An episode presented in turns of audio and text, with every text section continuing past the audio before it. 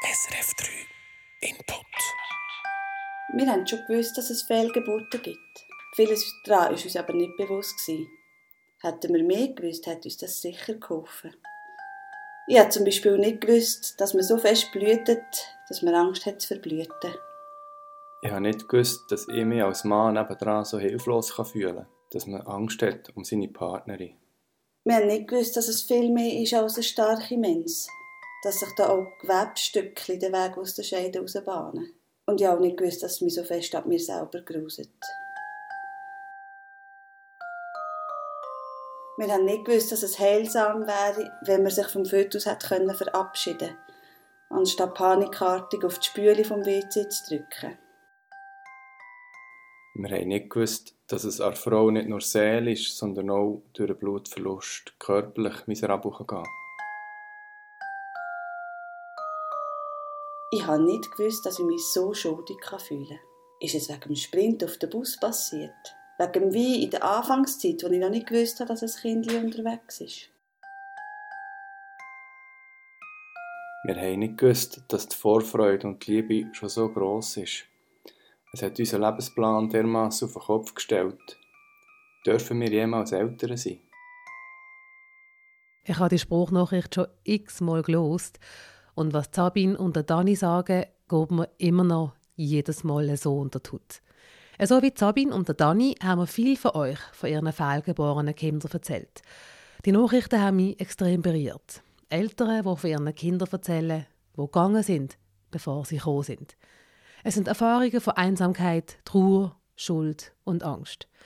Sie erzählen von ihren Erfahrungen, damit sich andere in der gleichen Situation weniger allein fühlen. Sie erzählen, weil Wissen hilft. So wie es Sabine und Dani erklärt haben. Für sie war es wichtig, mehr zu wissen, was passiert ist. In dem Input erzählen Eltern von ihren Erfahrungen, weil sie sich keine Tabuisierung, sondern einen offenen Umgang mit Fehlgeburten wünschen. Ich bin Trina Telli. Angefangen hat alles mit einer Mail von der Input-Hörerin Fabienne aus Arlesheim im Baselbiet.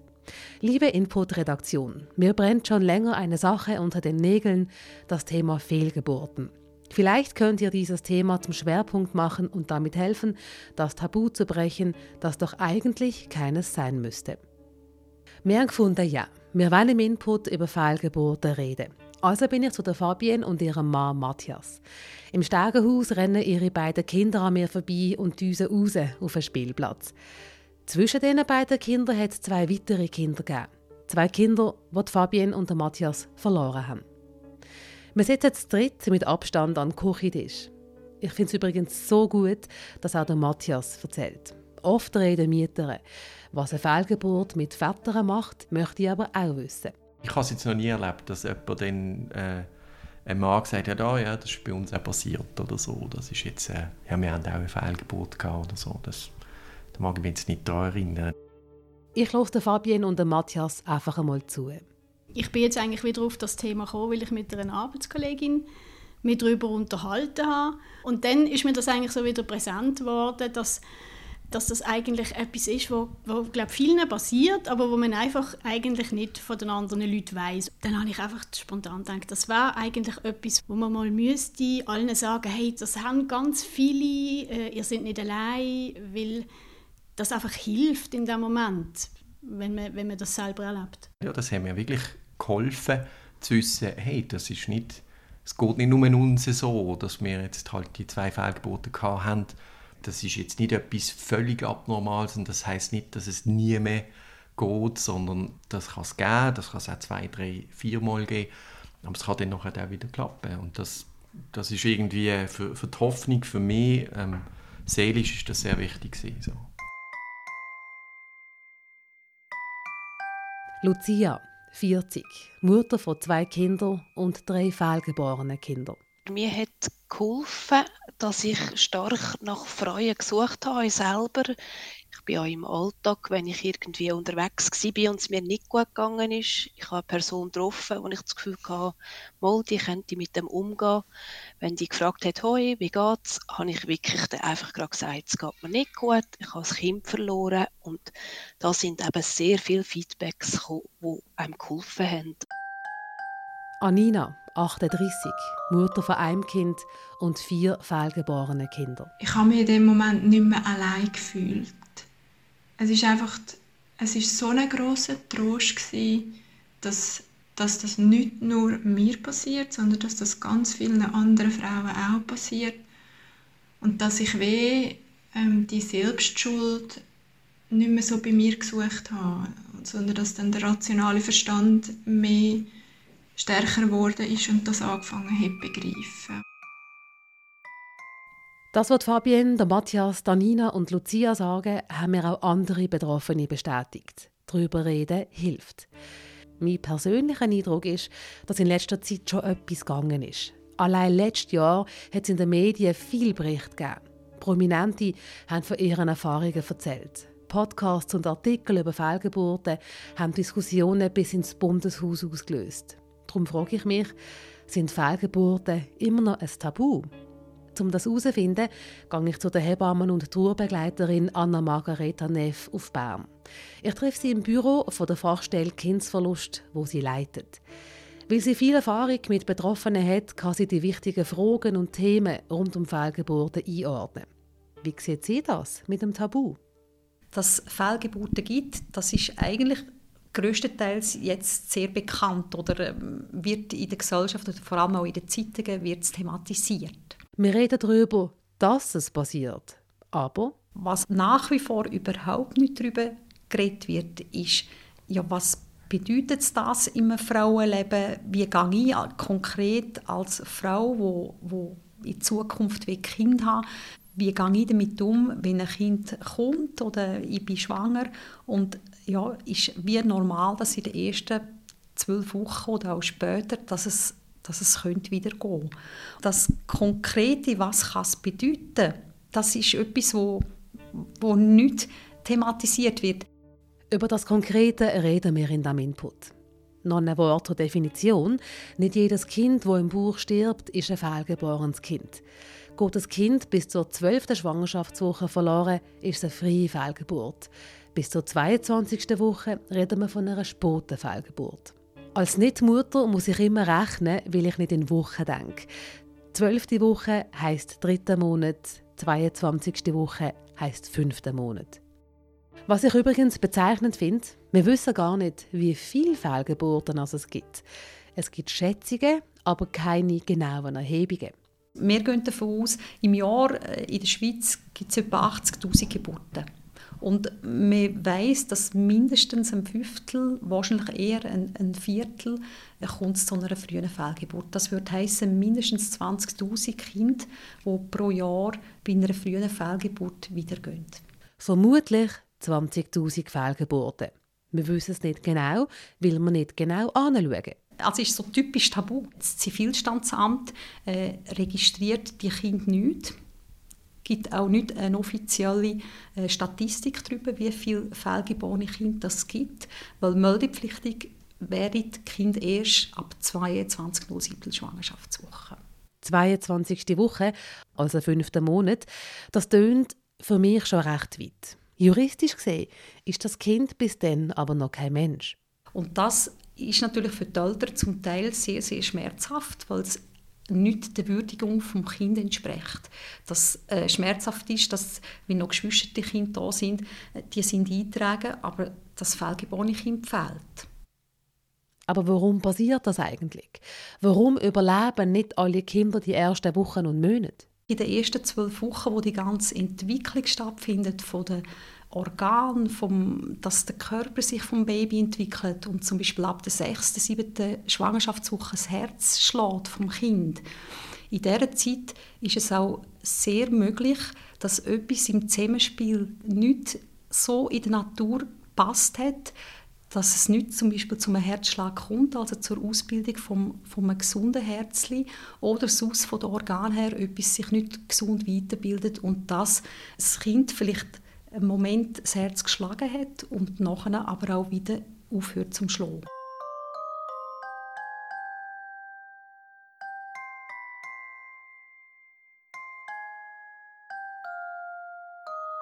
Bei der ersten Fehlgeburt war das so wenig, gewesen, dass man das fast nicht gemerkt hat. Also das ist wirklich wie eine, wie eine sehr starke Periodenblutung. Und dort bin ich eigentlich nur froh, gewesen, dass einfach draußen ist. Ich wollte es dann wie weg haben, eigentlich so. Und, und beim zweiten...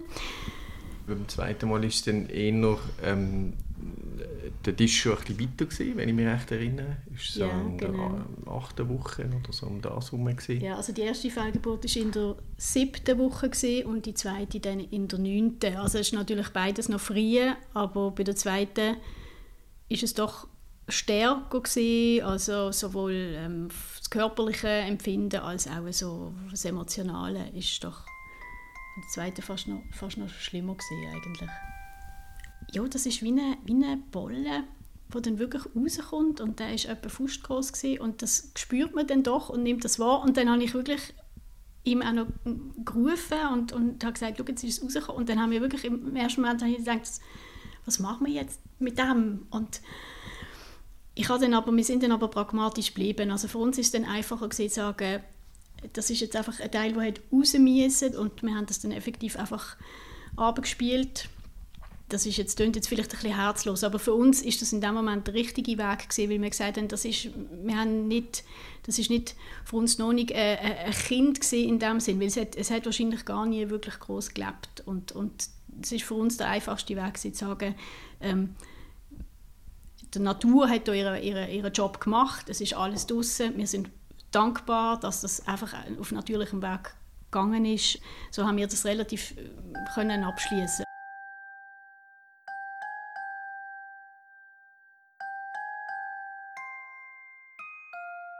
direkt nach der Fehlgeburt äh, habe ich mich wirklich leer gefühlt, in jeglicher Hinsicht. Also körperlich leer, ich war sehr schlapp, gewesen, ich war müde. Ähm, also ich habe glaube mal gesagt, ich fühle mich als wie so ein Schwamm, wo man einmal so richtig fest ausgerungen hat. Emotional ist es gerade ein bisschen ähnlich gewesen. Ich war einfach auch wie erschöpft gewesen, eigentlich. Aber ich bin ganz normal weiter arbeiten und so. Also es hat mir eigentlich eher gut getan, dass man so im, es hat auch gut getan, dass wir schon ein Kind daheim haben. Also es hätte dann einfach auch alles müssen weitergehen und das hebt einem dann so ein bisschen auch hebt einem so ein bisschen stabil, weil man merkt, hey, das ganze Leben und man geht auch weiter und das treibt einem dann auch so ein bisschen an, wieder schauen. Mit mir hat es etwas gemacht, wo sie das mit dem WC erzählt haben. Ich weiß, dass das oft passiert, aber mir hat das noch nie jemand so offen erzählt. Ich frage mich, was das mit Eltern macht. Ein Kind, auf das sie sich gefreut haben, allein auf sich gestellt, auf dem WC verlieren und den Spiele drucken, das stelle ich mir unglaublich traurig vor.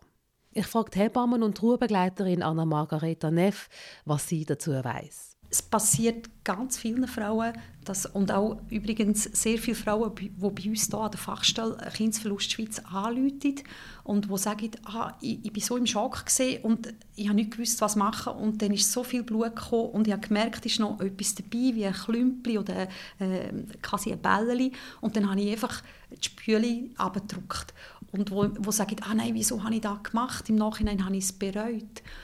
Das ist wie eine Notfallstrategie im Schock wichtig für die Eltern ist auch, dass, es, dass sie es selber können anschauen können, dass es wie normal ist, weil es einfach im Moment wie die Möglichkeit war, die sie machen können. Ich empfehle den Frauen, wenn sie wirklich merken, ah, ich fange an blüten und Krämpfe im Bauch, dass wirklich äh, eine Art Sieb oder irgendeine Unterlage, etwas, wo, wo, wo sie auffangen können, was rauskommt und dass das quasi ins WC tun Oder äh, irgendein Sack, wo vielleicht mit Löchli oder irgendeine Art Gefäß, dass wir wirklich anschauen können, was rauskommt und wie das aussieht. Es gibt Frauen, die ihr Kind auf natürlichem Weg daheim gehen können. Andere kriegen Medikamente, dass das Kind abgehen kann. Und wieder andere müssen ihr Kind im Spital ausschaben. Also wenn man zurückschaut vor 20 Jahren, ist es gewesen, dass quasi überall die, die frühen fehlgeborenen Kinder sind mit dem Spitalabfall entsorgt worden. Heutzutage ist es sehr unterschiedlich. Es gibt immer noch Spitäler, wo es so ist. Und es gibt Spitäler, die sagen, nein, das entspricht nicht mehr, wir können nicht hinter dem stehen, entspricht nicht der Würdigung des Kind, die sammeln tun und dann zum Beispiel äh, Sammelbestattung oder auch Sammelkremationen machen. Also dass wirklich viel sorgfältiger damit umgehen. Man hat immer das Anrecht darauf, zum das eigene Kind mit heimzunehmen. Anna, 32, Mutter von einem Kind, eins hat sie verloren. Wir haben unser Sternenkind dann kremieren und haben ein Kerzchen, so einen, Holz, so einen Holzwürfel, wo die Asche drin ist, mit einem Kerzchen oben drauf. Und an einem schönen Ort in, in der Wohnung haben wir das. Und dann kann ich dort hingehen und das anzünden. Und dann gibt mir das so ein bisschen den Ort, wo ich meine Liebe kann, kann geben kann. Ja, wie das eine Mutter gibt. Und dann geht das, dann lernt man damit umgehen. Aber ich glaube, ganz weg geht das nie. Lucia, 40, Mutter von zwei Kindern und drei fehlgeborenen Kindern. Wir wohnen noch bei einem See und ich habe für jedes Kind, das dürfen oder müssen gehen, habe ich einen Stein ausgesucht, einen schönen, und habe den genommen und habe den in den See hineingelegt, an einem schönen Plätzchen und habe so wie können sagen, jetzt hat das Kind ein Plätzchen, wo es sein darf. Ich kann wieder so loslassen. Und das hat mir eigentlich so eine gute symbolische Kraft gegeben, zum Abschied zu nehmen. Ich habe durch all die Gespräche viel über Fehlgeburten erfahren. Ich habe zum Beispiel nicht gewusst, dass viele Eltern unter Zeitdruck stehen, dass sie im Stress sind und müssen handeln, sobald sie wissen, dass das Kind nicht mehr lebt. Man muss ja auch relativ kleine Entscheidungen treffen, wie dass man damit umgehen mit dem Abgang, ob man einen natürlichen Abgang will, dass das Kind einfach irgendwann selber rauskommt oder ob man das mit Medikamenten beschleunigen oder eine Ausschabung machen will. Und das sind halt auch noch so ein Entscheidungen, die schwierig sind zum Treffen, wo man jetzt auch nicht in aller Ruhe kann andere Personen fragen, du, wie hast du das gemacht? Ja, man muss einfach wirklich selber von einem Tag auf den anderen so eine Entscheidung treffen. Grundhaltung ist von mir aus sehr klar die Empfehlung, gut zuerst zu schauen, was passiert jetzt mit mir was, was heißt das für mich? Was bedeutet es, es vielleicht zu realisieren? Jesus, ich bin außen mir, ich weiß gar nicht, wie ich handle, ich kann nicht mehr reden, ich kann vielleicht fast nicht jemandem anrufen, ich kann es nicht erzählen. Und das sind eigentlich alles Anzeichen, dass man selber noch im Schock ist. Und was man weiß, Nachhaltigkeit bewährt sich, wenn man nicht im Schock handelt, sondern wenn man zuerst wieder bei sich selber andocken kann und aus dem heraus schaut, was möchte ich, was ist vorgesehen für mein Kind? Was wünsche ich mir? Wie kann mein Kind, auch wenn es noch so klein ist, wie darf es auf die Welt kommen? Wie, auch zum Beispiel die Frage, ja, will ich mein Kind anschauen oder schnell die Spüle, wenn es auf dem WC ist, schnell die Spüle und dann ist es weg, sind eigentlich Notfallstrategien oder Notfallhandlungen, wo man weiß, ist nicht nachhaltig, in der achten Schwangerschaftswoche ist ein Kind, hat, hat Fingerli, hat Füßli, man sieht den Kopf, also ist ein ganz kleines, aber eigentlich schon sehr ausgebildetes Kind. Und für die Nachhaltigkeit und fürs Weitergehen und Integrieren im eigenen Lebenslauf empfehle ich sehr, das Kind so möglichst zu integrieren, dass es ein Teil darf werden vom eigenen Leben.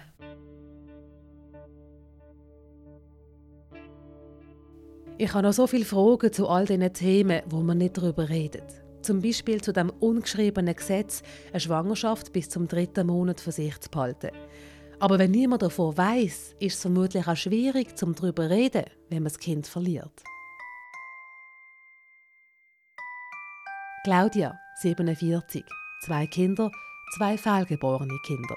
Wir hatten Konzerttickets für Stefan Eicher am nächsten Tag nach dem Ultraschall sind wir nicht gegangen. Wir haben die Tickets vor der Tür verkauft. Ich, ich konnte einfach gar nichts machen. Ja, und wir, haben, wir sind einfach zu Hause verkrochen.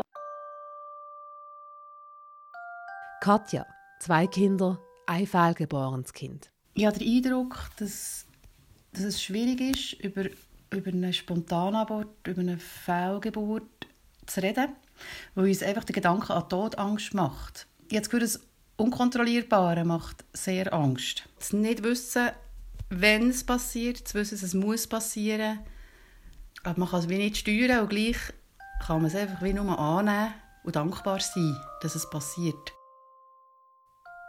Anina, 38. Ein Kind, vier fehlgeborene Kinder. Man erzählt es auch noch wirklich niemandem oder eigentlich fast niemandem, dass man schwanger ist, weil man sich zwar bewusst ist, dass Fehlgeburten passieren können, aber man rechnet doch nicht irgendwie damit, dass man selber davon betroffen ist. Lucia, 40, zwei Kinder, drei fehlgeborene Kinder. Ich bin eigentlich schon drauf und dran und wir haben das Gefühl gehabt, juhui, jetzt geht es nicht mehr lang, jetzt dürfen wir es den anderen Leuten sagen im Umfeld. Und dann ist dann eben der Hammer gekommen. Ja, da geht einem der Boden wird einem weggezogen unter den Füßen. Ich habe nie damit gerechnet. Wenn das Kind geht, dann ist man ganz allein damit, weil niemand davon weiß. Ich glaube, ich würde es auch nicht vor der zwölften Woche sagen, also nicht im, im, im größeren Bekanntenkreis. Nein, also es hat sich eigentlich fast gegenteilig verändert. Also wir haben dann sogar, als dann wieder geklappt hat, da sind wir wirklich sehr vorsichtig gewesen und haben wirklich auch bis zur zwölften Woche gewartet, bis wir es den Eltern gesagt haben. Und denen haben wir es eigentlich sonst haben schon ein bisschen vorher gesagt. Und das hat jetzt nichts damit zu tun, dass man nicht darüber reden will, aber in dem Moment will man sich vielleicht ja dort auch ein bisschen schützen. Also ich finde es wichtig, dass man darüber redet, aber sicher auch aus einer Position heraus, wo, wo einem wohl ist dabei. Und wenn man dann gerade so drinnen steckt, will man das vielleicht dann nicht gerade sofort. Weil wir eigentlich auch, ja, auch nicht haben wollen, die anderen dort zuerst mal so mit reinreissen. Also im ersten, im ersten Moment ist es schon etwas gewesen, wo wir zwei einfach für uns als Erlebnis haben müssen verarbeiten. Was Fabienne sagt, leuchtet ein. Wer Bescheid weiß, freut sich mit, trauert aber auch mit und fragt dann vielleicht zu viel zu früh, ob wieder ein Kind unterwegs ist. Das kann für Betroffene zu viel sein. Die Hebammen- und Ruhebegleiterin Anna-Margareta Neff empfiehlt, mit den allerengsten Leuten im Umfeld von Anfang an darüber zu reden. Ich empfehle allen Frauen, wirklich zum, zum die Leute von Anfang an mit auf den Weg nehmen, die ihnen wichtig sind. Das Tabu, das halt in unseren Köpfen ist, ah, wir sagen jetzt erst dann, wenn es sicher ist. Und die Sicherheit, erstens gibt es sie nicht, weil kann auch später etwas passieren. Und gleichzeitig äh, ist es wirklich so, die Isolation der Eltern, wo fast alle davor reden, dass sie sich sehr isoliert fühlen, wenn das Kind stirbt, die wird natürlich verstärkt, wenn man voraus die wichtigsten Menschen nicht integriert und sie nicht mit auf den Weg nimmt.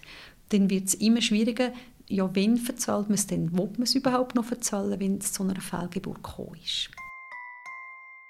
Bei all diesen Gesprächen höre ich etwas raus. Eine Fehlgeburt bedeutet Schmerz auf verschiedenen Ebenen. Körperlicher Schmerz, wie das einige Frauen bereits erzählt haben. Eine Fehlgeburt beeinflusst aber auch den Kopf, die eigenen Gedanken schmerzlich. Anina, 38, ein Kind, vier fehlgeborene Kinder. Was habe ich gemacht, wo das, wo das hat ausgelöst hat, sind sehr, sehr viele Selbstvorwürfe ähm, im Raum gestanden. Also einfach von meiner Seite her nicht überhaupt nicht so, dass mir von Außenstehenden das Gefühl gegeben hat. Zum Teil fast Selbsthass. Dass man eigentlich als Frau das Natürlichste von der Welt oder es wird einem jedenfalls so vermittelt, dass es das Natürlichste von der Welt ist, dass man, dass man schwanger wird und bleibt, dass man das nicht anbringt und auf der ganzen Linie versagt hat.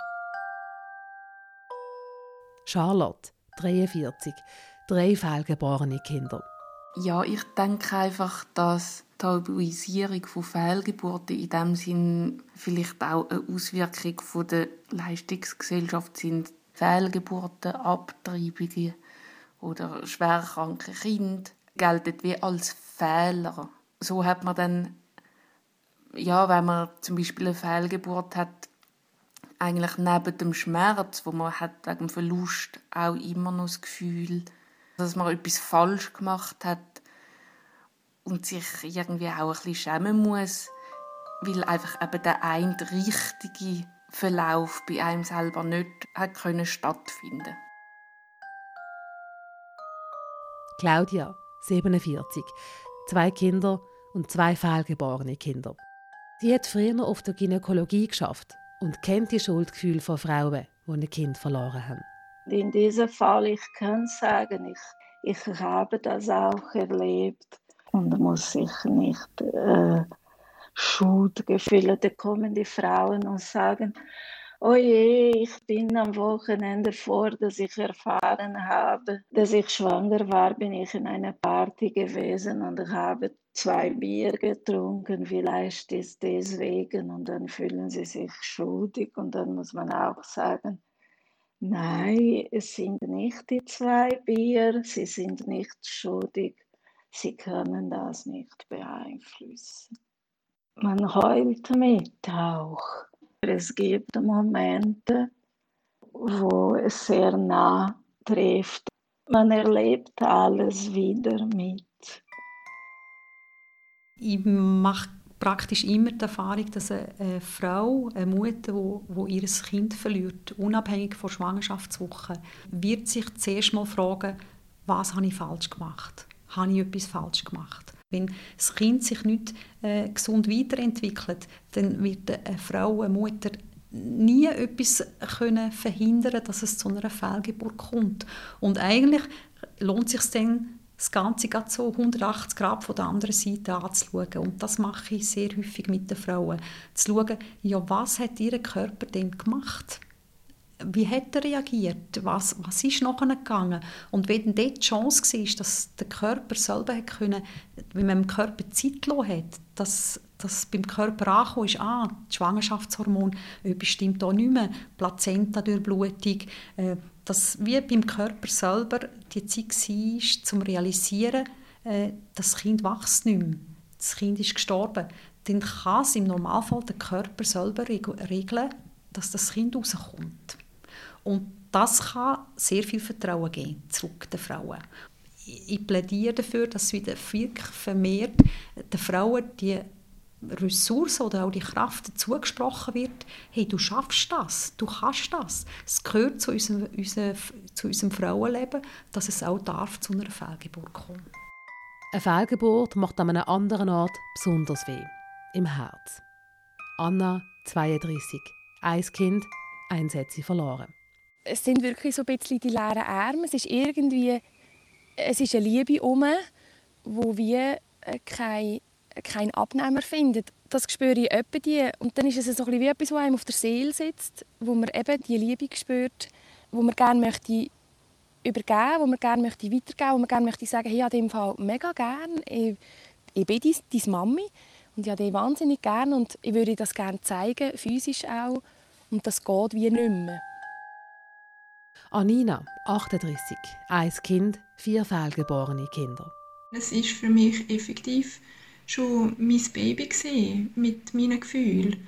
Und, und das in dem Moment zu realisieren, mich hat mein Baby verloren. Oder unser Baby, besser gesagt. Das ist das Baby von mir und meinem Mann. Gewesen.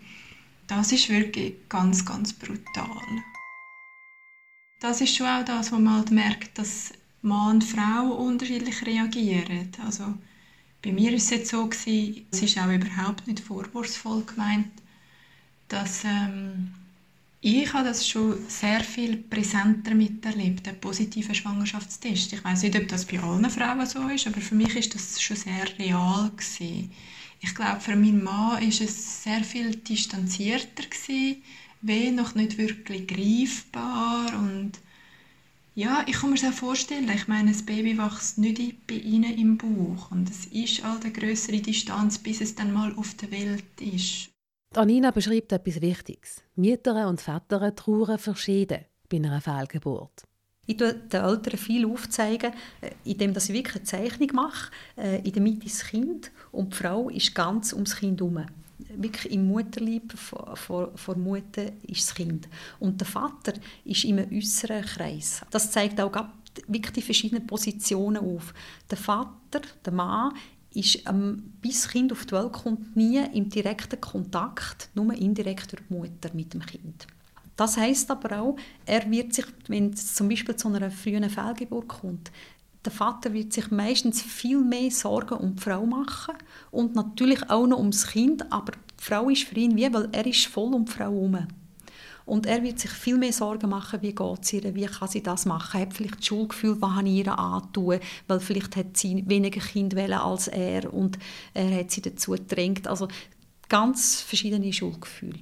Und zeigt eigentlich auf, dass Positionen zum Trauer auch völlig verschieden sind. Häufig sind es Männer, die Väter, die es viel mehr mit dem Kopf machen können, die sagen, komm, wir schauen jetzt vorwärts, wir können doch wieder schwanger werden. Ja, lass uns vorwärts gehen. Und die Mutter, die Frau, die sehr im Körper ist, weil sie auch körperlich passiert ist, wo eine Leere spürt, ein Verlosen, wo es viel mehr darum geht, sich wirklich kümmern um das Körperliche, was brauche ich jetzt, um wieder in mir kommen, ins Vertrauen kommen im Körper. Und aus dem heraus kann noch eine Zukunft wachsen. Da, was für die Eltern wichtig ist zu wissen, ist normal, dass, dass sie nicht gleich trauern als Frau wie du als, als Mann, als Vater.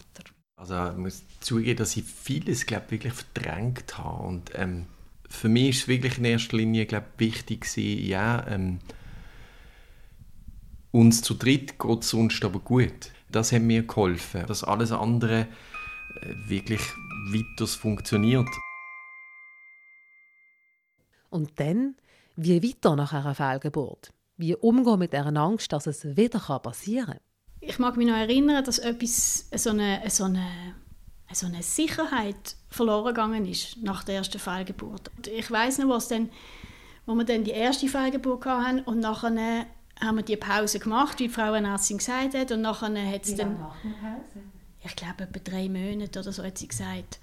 Und nachher hat es relativ schnell wieder geklappt. Ich habe wieder einen positiven Schwangerschaftstest gehabt und dann wieder die Blutungen. Und dann sind wir auch relativ schnell zusammengesessen und haben gesagt, das ist eine wahnsinnige Belastung für den Körper, es ist auch eine seelische Belastung.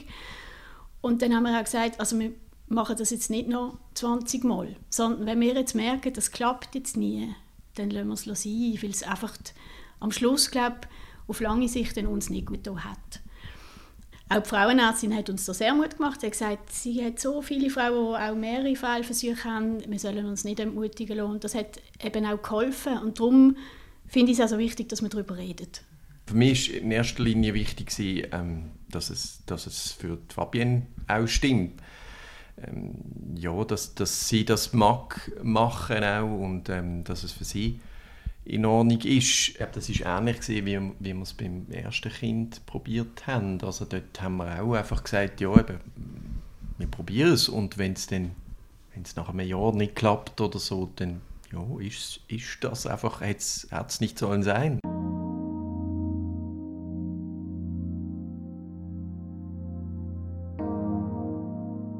Ich merke nach all diesen Gesprächen, dass Wissen bei diesem Thema extrem wichtig ist. Wissen, was genau auf einem zukommt, wenn man daheim vom WC sein Kind verliert. Wissen, dass man sich Zeit kann nehmen kann, um herauszufinden, auf welche Art man sein Kind möchte gehen Wissen, dass sich Gefühle von Vätern und Müttern unterscheiden. Wissen, dass man nicht allein ist. Ich habe viel davon erfahren über Fehlgeburten, weil die Eltern in diesem Podcast so offen von ihren Erfahrungen erzählen. Und sie erzählen, weil sie sich einen offenen Umgang wünschen.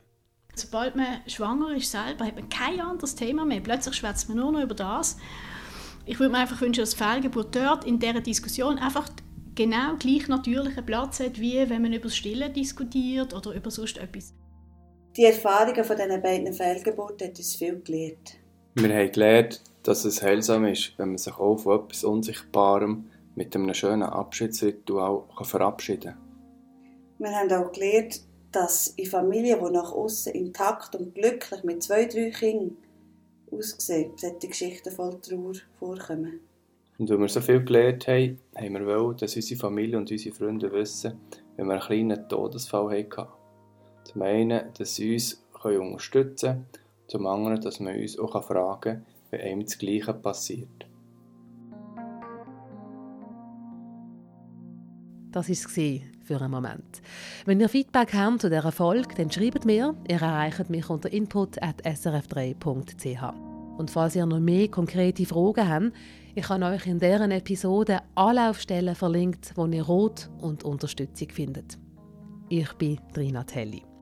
Bevor ich das Mikrofon abstelle, möchte ich euch noch lustig machen auf den Input von nächster Woche. Wir reden darüber, was es heißt, keine Erfahrung zu haben. Was es heißt, mit 20, 30 oder wie bei der Martina mit 40 noch nie eine Liebesbeziehung oder Sex erlebt zu haben. Die Frage, was stimmt mit mir nicht, die anderen haben das alle, wieso kann ich das nicht? Was funktioniert bei mir nicht sozusagen? Was ist bei mir falsch?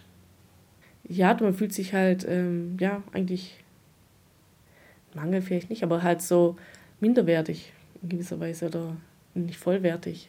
Martina hat sich darum auf eine ganz spezielle Art von Therapie eingelassen. Surrogattherapie.